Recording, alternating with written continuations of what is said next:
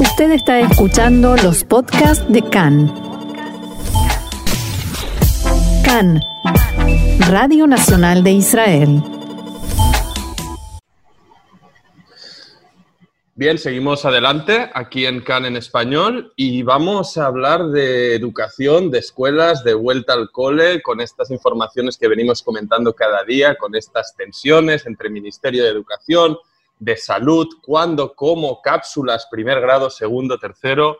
Anyway, nos va a hablar mejor de todo esto Julieta Krieger, que es maestra en la Escuela Democrática Keilah de Yafo, aquí al sur de Tel Aviv. Shalom, Juli, ¿cómo estás? Hola, Ofer, ¿cómo estás vos? Muy bien, te llamé directamente por tu apodo, Juli, como te conocen todos, Julieta Krieger.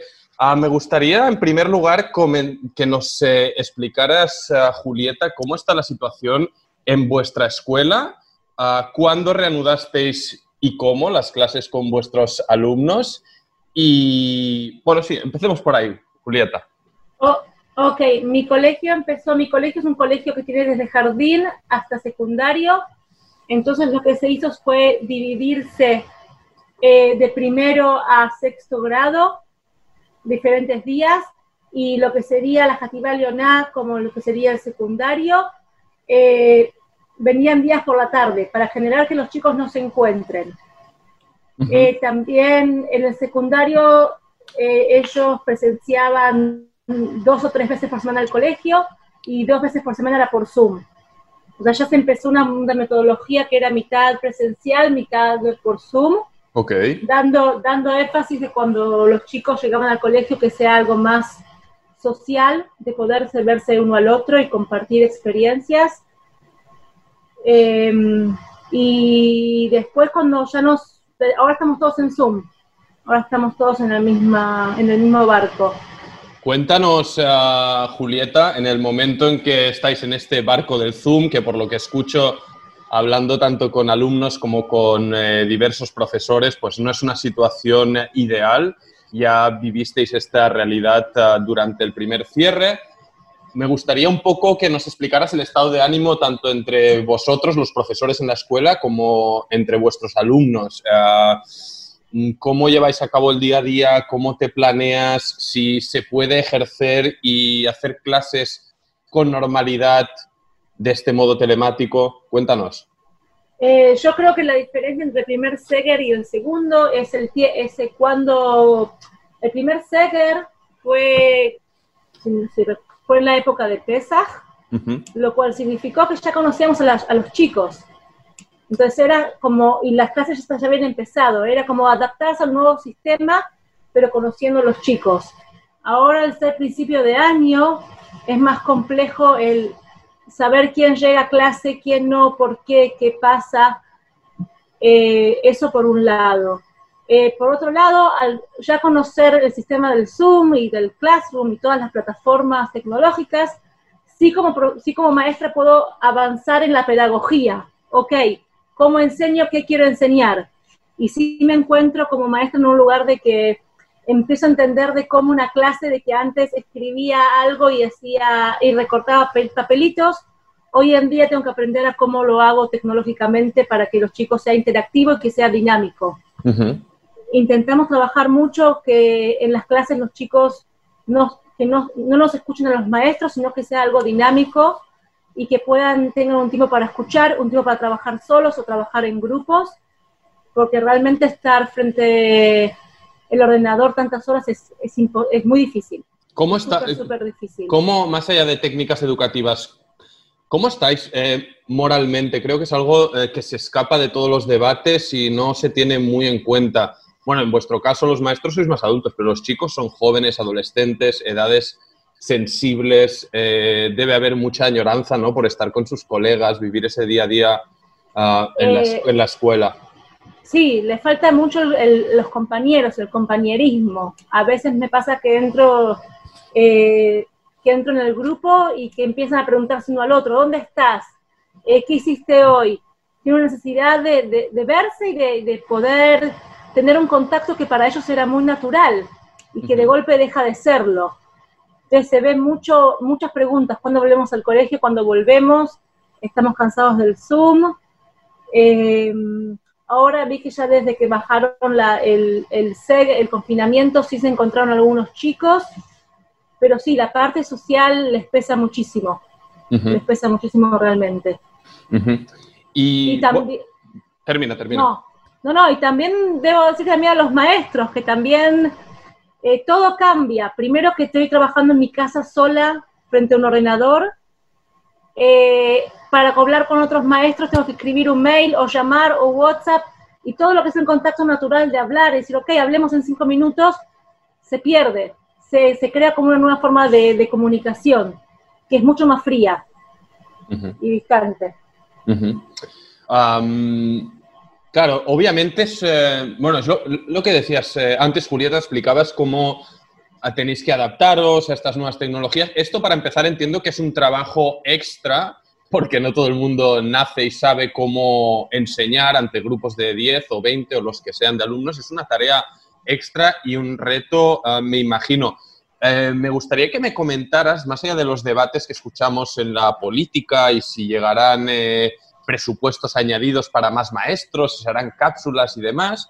Más allá de, lo que se resuelva en esta esfera, ¿os llega algo de parte de las autoridades, instituciones, Ministerio de Educación? ¿Hablan con las direcciones de las escuelas? ¿Os dan algún tipo de, no sé, eh, plan, eh, seguridad de cómo hacer las cosas, de indicaciones? Cuéntame a este respecto.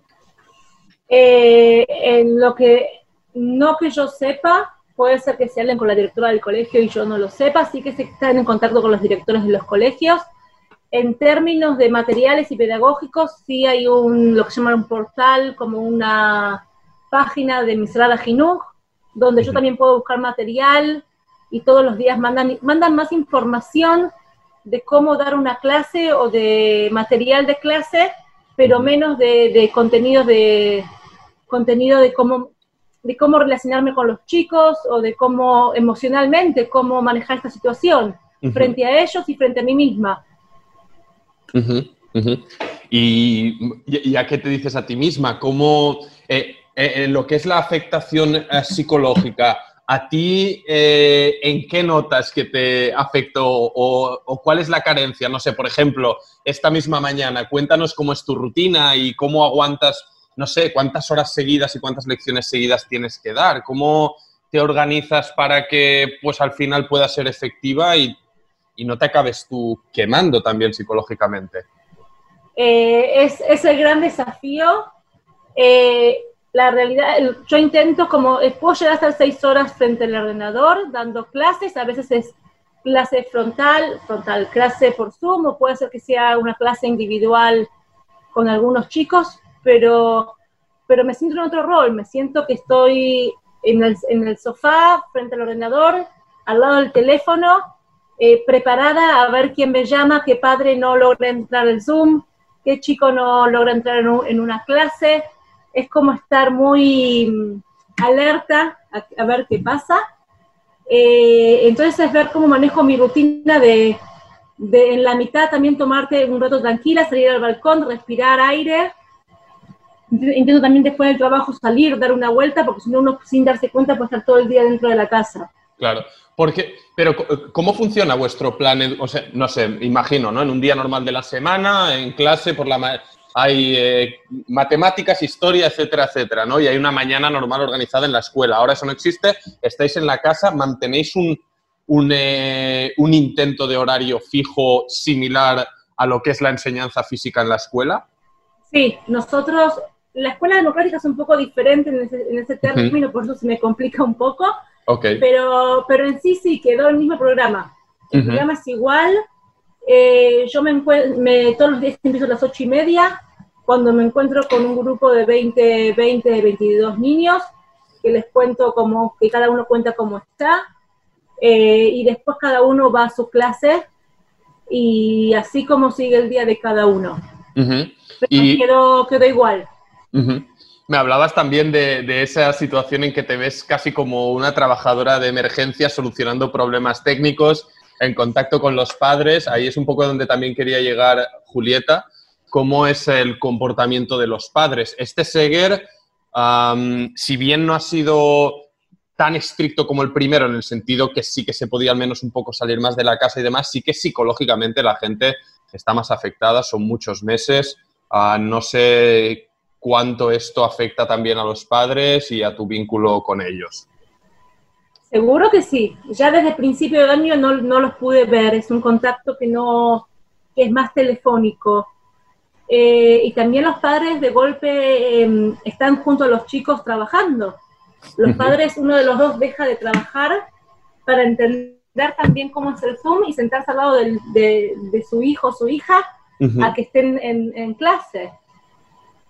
Como, Entonces es como, también es explicarle a ellos cómo, cómo se manejan las cosas, eh, los tiempos, que, que de golpe millones de mensajes de mi, hijo no entra a la clase, ¿qué pasa? ¿Qué pasa? ¿Qué pasa? Hay que tener mucha paciencia. Eh, y respirar hondo, entender que es una época muy difícil. Yo siento que están todos, estamos, estamos todos muy, muy nerviosos sin darnos cuenta. Y no sé si en tu caso o en vuestros grupos de chat con otros eh, maestros de tu escuela o incluso de otras, no sé si, o al menos dame tu impresión, tu opinión, cómo te sientes pues cuando escuchas estas eh, tensiones, eternos debates y peleas en la política, de si finalmente vuelve primer y segundo grado, así, si no, con cápsulas, con no. Vemos que son, bueno, debates donde la política y los eh, intereses de partido ejercen mucha importancia. No sé vosotras y vosotros en el terreno cómo lo veis y cómo os sentís ante, ante esta situación. Eh, mucha incertidumbre. Uno nunca lo sabe, o sea, pasó con los jardines de infantes, que lo avisaron un viernes y fue el domingo si no me equivoco, un jueves a la noche, porque fue, ok, ¿cómo, cómo uno se organiza? Y es hablarlo, sí, sí, por eso es como una certidumbre muy grande que uno nunca sabe bien qué es lo que va a pasar. Eh, y a mí en lo personal creo que es un tiempo que también se podrían hacer, creo que se pueden sí sacar eh, como conclusiones, cosas que sí se pueden sacar del corona. Creo que ese es un momento para hacer una reforma de, de sí achicar las aulas, de que hayan 20 chicos por aula y no 35 como hay hoy en día. Como sí, sí, me gustaría que sea un momento para poder reflexionar y decir, ok, ¿qué se hace diferente? Que también se habla mucho eso en el, en el marco, en el círculo de los maestros. Me bien, interesante. Tal vez, eh, quién sabe, Julieta, si estas reformas eh, por el corona llegan para quedarse o no. Estaremos atentos estaremos, eh, estaremos atentos. Un último comentario me gustaría, a modo también de querer ser un poco optimistas no sé cuál es tu deseo. Obviamente el deseo es que esto termine pronto, si puede ser ya mañana. Como, como no lo va, como somos realistas y mañana no será, pero ah, ¿cuál es tu deseo primero de una vez todo esto pues esté en una mejor situación y se vaya terminando? ¿Cómo te imaginas esa vuelta a la clase con tus queridos, queridas alumnos? Eh, poder hacer actividades. ¿Cuál es tu sueño, tu primer deseo? Eh, primero poder volver al colegio y también poder salir del colegio y verlos, poder, poder disfrutar, poder disfrutar sin tantas restricciones. Y también, como dije antes, creo que, como educadora me gustaría que, los cambios sean posibles y que pueda ser un lugar donde se vea a cada chico y quién es cada uno y no un grupo de 35 que es muy, es muy difícil llevar así una clase. Bueno, pues eh, Julieta, ahí nos estás dando ya pistas a largo plazo. Veremos eh, si hay cambios o no, pero en todo caso lo importante es que se solvente esta situación. Muy necesario, primero para los chicos, también para maestros y por supuesto también para los padres.